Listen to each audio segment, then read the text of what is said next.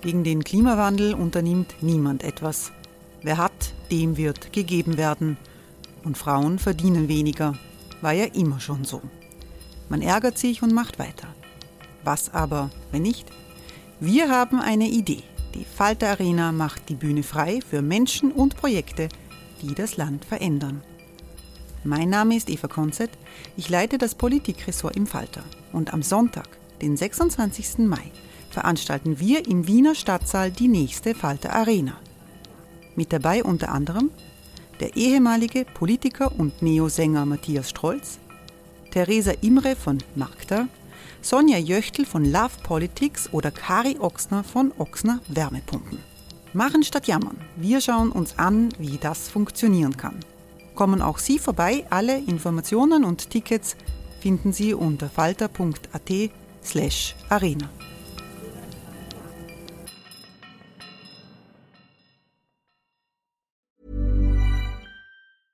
I'm Sandra, and I'm just the professional your small business was looking for. But you didn't hire me because you didn't use LinkedIn jobs. LinkedIn has professionals you can't find anywhere else, including those who aren't actively looking for a new job but might be open to the perfect role, like me. In a given month, over 70% of LinkedIn users don't visit other leading job sites. So if you're not looking on LinkedIn, you'll miss out on great candidates like Sandra. Start hiring professionals like a professional. Post your free job on linkedin.com/achieve today.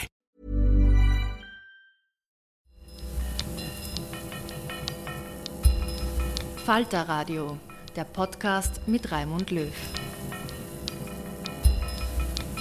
Sehr herzlich willkommen zum zweiten Teil des Falterradios für Donnerstag, den 9. November 2017, bei dem es um die Paradise Papers geht. Das sind viele tausend Daten von Firmen und Kapitalverflechtungen aus einer Rechtsanwaltskanzlei in Bermuda und aus Singapur.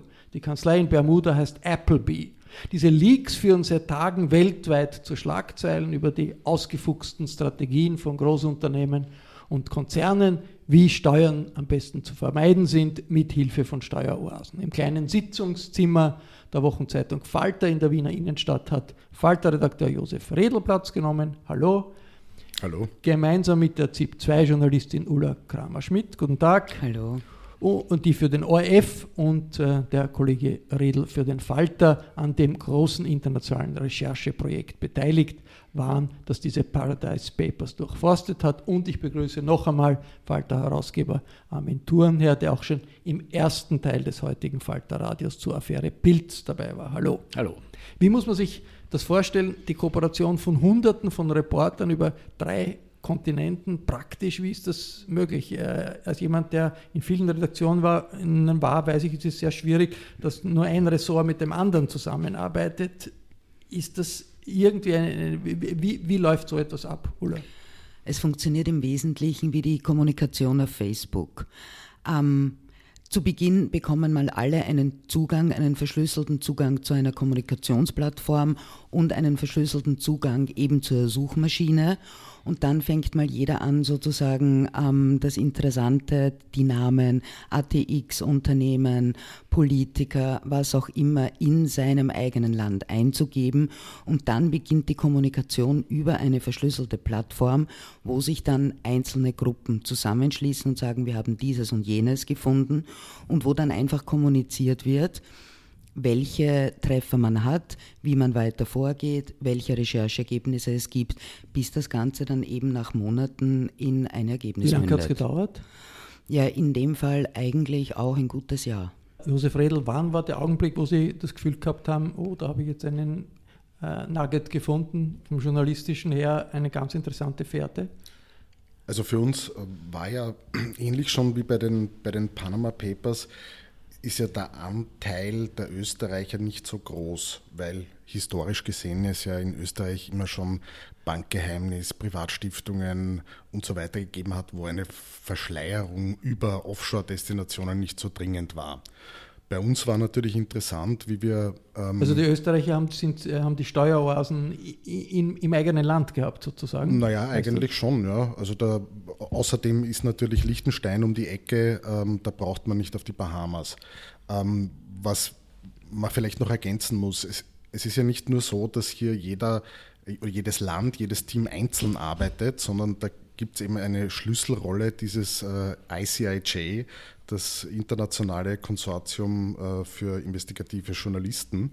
Und die koordinieren hier sehr stark. Das heißt, ähm, die sind auch immer schon ein paar Wochen und Monate gemeinsam mit der Süddeutschen, auch bei Panama Papers, schon früher in den Daten gewesen und haben international relevante Geschichten schon etwas vorsortiert. Und ist das eine, eine Redaktion? Gibt es einen Chefredakteur? Gibt es eine Leitung? Diese ICIJ, ein unaussprechlicher Name, International Consortium of Investigative Journalism. Ist das eine? Mm, Nein, es ist eine, eine Non-Profit-Organisation, eigentlich sehr schlank, aber ähm, die haben einen... Mit Sitz einen wo? In Washington. Äh, die sind äh, Techniker, Journalisten, äh, Manager für Organisation äh, so eines Rechercheprojekts. Ja. also die Journalisten kommen aus den Redaktionen, die Infrastruktur sitzt in Washington, ein Team in Washington. Wer finanziert das? Das ist ein, ein privat äh, äh finanziertes Non-Profit, äh, eine Non-Profit-Organisation. Und wie wird man da Mitglied? Warum ist aus Österreich der Falter und der ORF da dabei? Ja, man kann sich bewerben und wird dann eben genommen oder auch nicht genommen. Das entscheidet die das NGO in Washington. Exakt. Ist das ein bisschen Aventurne, eine internationale Gegenöffentlichkeit zu dem, was äh, die großen Geldgeber finanzieren, dieser journalistische Zusammenschluss ja, auf internationaler ab, Ebene? Absolut. Also meine Kritik an den Social Media Öffentlichkeiten ist ja unter anderem die, dass sie eben von privaten Monopolen organisiert wird, äh, die intransparent äh, agieren, deren Algorithmen nicht öffentlich gelegt werden, etc. etc. Äh, und das ist sicher ein, ein Gegenmodell, ja, wo, wo, wo sozusagen von ganz anderen Voraussetzungen ausgegangen wird und, und wo versucht wird, journalistische Prinzipien in diese digitale Weltöffentlichkeit rüberzubringen. Und das ist, glaube ich, sehr erfolgreich. Ist das äh, äh, ein Vorgang, der auch Sicherheitsventile hat gegen Manipulation? Es könnte ja sein, dass auch jemand da hinein Daten speist, so wie äh, man weiß, russische äh, Medienexperten haben Daten in den amerikanischen Wahlkampf gespeist.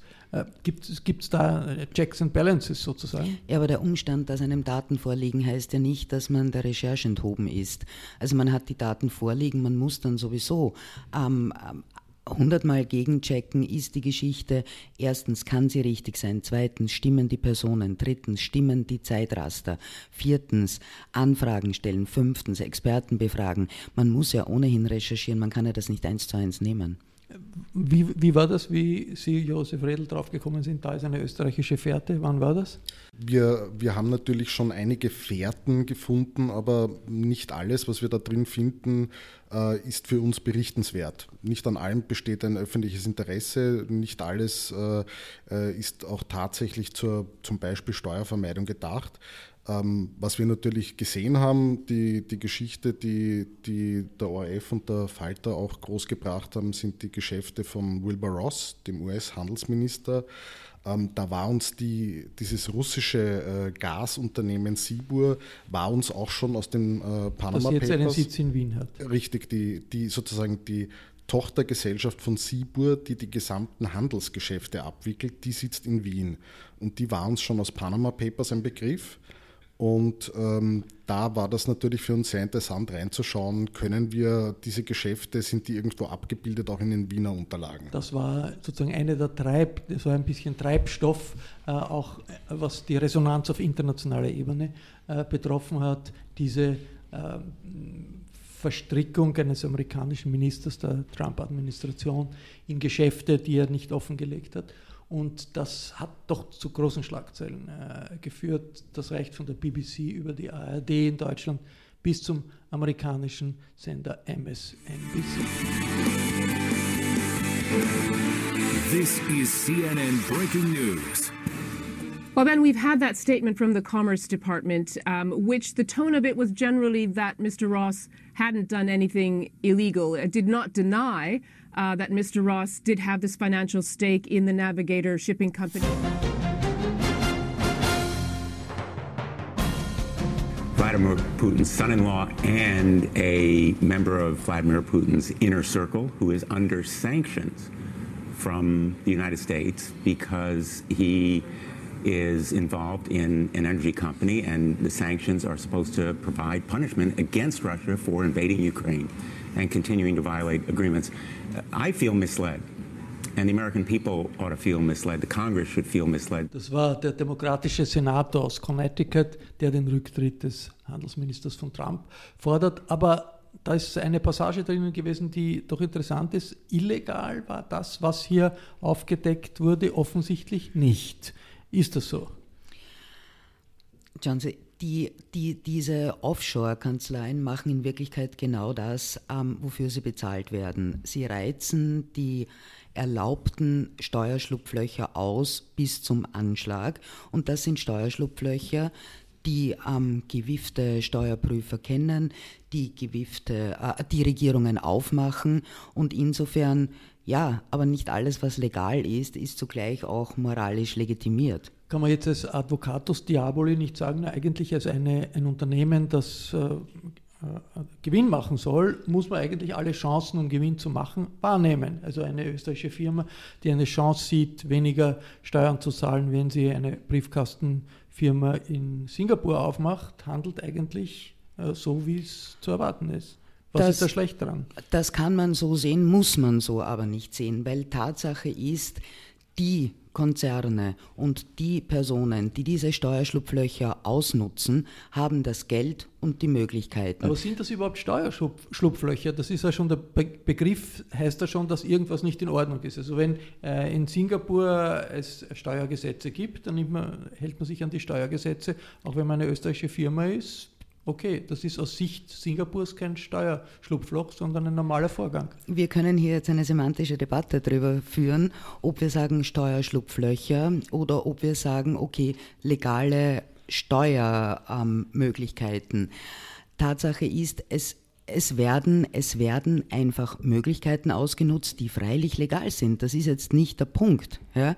Aber diese Schlupflöcher, ich bleibe dabei, muss man einmal finden. Und die Experten, die diese Schlupflöcher finden, die sind nicht billig und die kann sich eben, und ich komme jetzt nochmal darauf zurück, die kann sich eben der Durchschnittsbürger oder der Durchschnittsunternehmer nicht leisten. Der sitzt im der Hochpreisland Armin, und zahlt seine Steuern. hat äh, skeptisch äh, gelächelt, wie ich hm. sozusagen den Advocatus Diaboli gegeben habe. Ja, weil natürlich ist das Sinn, also es gibt ja immer die Kritik an, also es gab es ja auch schon bei den Panama Papers, äh, es werden zu wenig Opfer präsentiert, also zu, es werden zu wenig Köpfe auf die Stange gesteckt vor, der, vor, der, vor, dem, vor dem Eingang zur Hauptstadt und zu wenig Schuldige werden, werden, werden festgenommen. Das mag sein, aber der Hauptsinn ist eben äh, darauf aufmerksam zu machen, wie die Ulla sagte, dass es da moralische Defizite gibt, auch in der Gesetzgebung. Und die Gesetzgebung funktioniert ja immer so, wenn man in einer Gesellschaft ein Defizit erkennt, dann muss man es reparieren.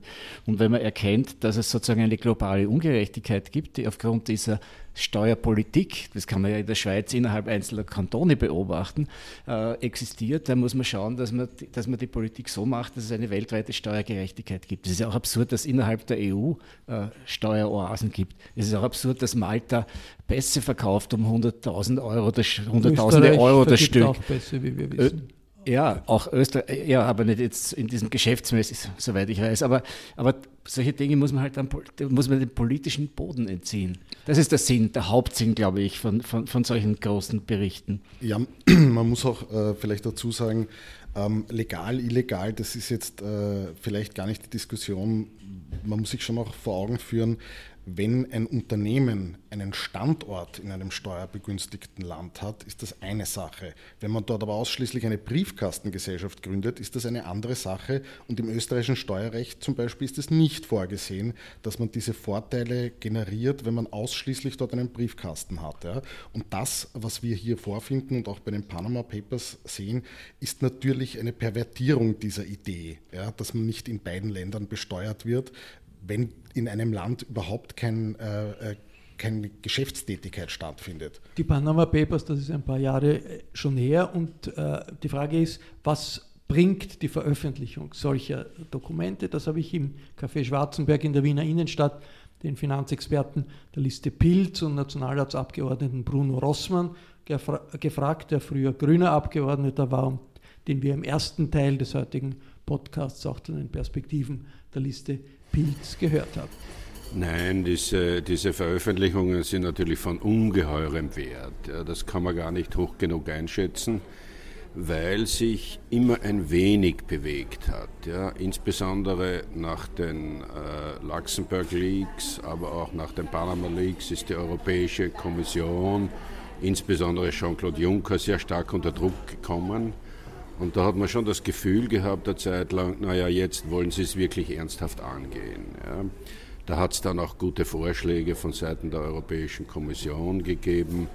Denken wir etwa an die Novellierung der vierten Geldwäscherichtlinie mit der Schaffung eines Transparenzregisters. Allerdings mussten wir dann feststellen, dass im Verlauf äh, der Umsetzung der Richtlinienvorschläge von der Europäischen Kommission immer Verwässerungen stattgefunden haben. Und das ist das große Problem. Es ist der Wunsch da, aber es wird dann in der konkreten Umsetzung durch die Politiker sehr, sehr stark verwässert. Wie positioniert sich Österreich in diesem Prozess der verschärften Kontrolle gegen Steueroasen? Ist Österreich da Vorreiter im positiven Sinn oder ist das eine Schönfärberei? Schelling gibt sich gerne als derjenige aus, der der Vorreiter ist. Ja, er spricht immer von seiner Vorreiterrolle. Äh, Tatsache ist, dass Österreich ein Gesetz beschlossen hat, das versucht, diese Steuervermeidungspraktiken ein wenig einzuschränken. Ein äh, quasi Abzugsverbot für solche äh, Lizenzgebühren und für Darlehen. Das ist ein wichtiger nationaler Schritt gewesen, aber auf der EU-Ebene stellt sich heraus, dass Schelling immer wieder der ist, der sehr, sehr stark blockiert. Wir haben das gesehen etwa beim Transparenzregister wo er zwar sagt, ja, er ist für die Veröffentlichung, äh, tritt dann aber in der Öffentlichkeit immer wieder als der auf, der sagt, Veröffentlichung reicht für ihn, wenn die Meldungen an die Finanzämter gehen. Das ist aber ganz eindeutig zu wenig. Das haben wir in den letzten Jahren immer wieder gesehen. Diese Vorstellung, Österreich ist ein Musterland, wann hat sich die eigentlich in Österreich äh, verbreitet? Ich erinnere mich noch vor ein paar Jahren, da hat, haben österreichische Vertreter in Brüssel heftig äh, Lobbying gemacht äh, gegen die Abschaffung des äh, anonymen Sparbuches, gegen den Informationsaustausch bei Sparguthaben. Aber jetzt plötzlich ist Österreich der Meinung, wir sind ein Vorbildland. Wie, wie ist es zu diesem, wie ist der Meinung da so gekippt in diese Richtung? Nein, es hat sich hier schon, muss man fairerweise sagen, einiges getan, weil es war schon so, dass Österreich, und das kann man in internationalen, internationalen Publikationen auch nachlesen, durchaus auch als eine Art Steueroase galt. Wir hatten ein Stiftungsrecht, das totale Anonymität gegeben hat. Wir hatten die anonymen Sparbücher, die Gruppenbesteuerung, das alles wurde von der OECD und Co. nicht gerne gesehen. Mittlerweile sind die Sparbücher weg, ist auch die Gruppen, also die, die, die, das Stiftungsrecht novelliert worden. Da hat sich schon einiges getan, allerdings auf Druck, auch weil die OECD gedroht hat, uns auf die graue Liste zu stellen und das ist schon ein erhebliches Druckmittel. Sind Steuer, äh, günstige Steuerbedingungen nicht auch Faktoren, die es Ländern mit schwacher Wirtschaft ermöglichen, aufzuholen. Wir sehen ja das in äh, Europa. Die Länder mit niedrigen Steuersätzen, Irland, Slowakei, auch Zypern sind keineswegs die wirtschaftlich starken. Und die wirtschaftlich starken Länder haben hohe Steuersätze. Deutschland und Frankreich. Ist das Ganze nicht auch ein bisschen eine Diskussion gegen Länder, die aufholen wollen durch niedrige Steuersätze? Naja, man könnte die Gegenfrage stellen, warum sind denn die Länder wirtschaftlich stark, wenn die Steuern so hoch sind? Möglicherweise besteht dieser Zusammenhang zwischen Wirtschaftswachstum und der Höhe der Steuern gar nicht so sehr, wie wir das glauben. Und die Steuern an sich, das äh, ist zwar ein Grund, eine formale Niederlassung wo zu gründen, aber auf den British Virgin Islands oder den Caymans sitzen ja keine Unternehmen de facto, die dort eine Wirtschaftsleistung erbringen, sondern dort sitzen Anwaltskanzleien mit sehr, sehr großen Briefkästen. Das ist ein Unterschied zu Irland, Slowakei oder Zypern. Also ich glaube, ich glaub, das, das Problem der Europäischen Union ist weniger das uneinheitliche Steuersystem, sondern die Währung und die damit verbundene Währungspolitik des schwächeren Staaten das Instrument der Abwertung nimmt. Also wenn, und, und es ist klar, deswegen ist die Frage natürlich berechtigt, äh, ein, würde ein homogenes europäisches Steuersystem nicht schwächere Staaten benachteiligen? Ja, aber dann müsste man halt in Form von Subventionen oder politischen Strukturmaßnahmen das ausgleichen. Ja? Das, deswegen geht wahrscheinlich eine europäische Steuerreform nicht ohne eine europäische Finanzpolitik und eine europäische Sozialpolitik.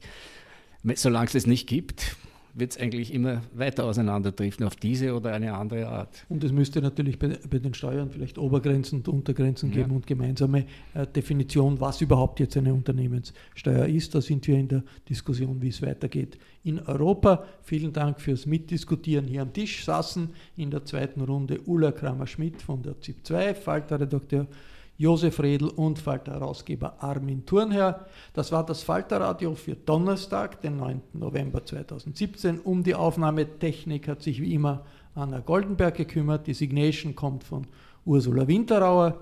Es sind turbulente Zeiten in Österreich und in der Welt. Wenn Sie nachlesen wollen, was die Falter-Redaktion jede Woche recherchiert, dann bestellen Sie doch ein Abo. Das geht ganz einfach online über www.falter.at. Dieser Podcast ist ja gratis. Ich verabschiede mich im Namen des gesamten Teams. Bis zur nächsten Woche. Sie hörten das Falterradio, den Podcast mit Raimund Löw.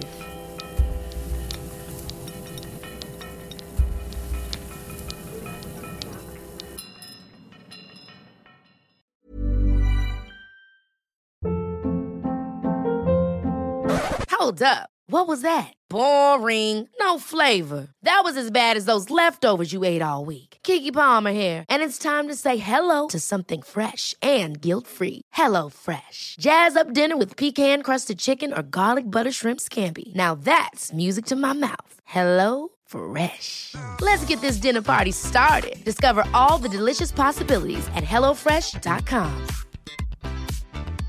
Hey, it's Paige DeSorbo from Giggly Squad. High quality fashion without the price tag. Say hello to Quince. I'm snagging high-end essentials like cozy cashmere sweaters, sleek leather jackets, fine jewelry, and so much more. With Quince being 50 to 80% less than similar brands. And they partner with factories that prioritize safe, ethical, and responsible manufacturing. I love that. Luxury quality within reach. Go to quince.com slash style to get free shipping and 365 day returns on your next order. Quince.com slash style.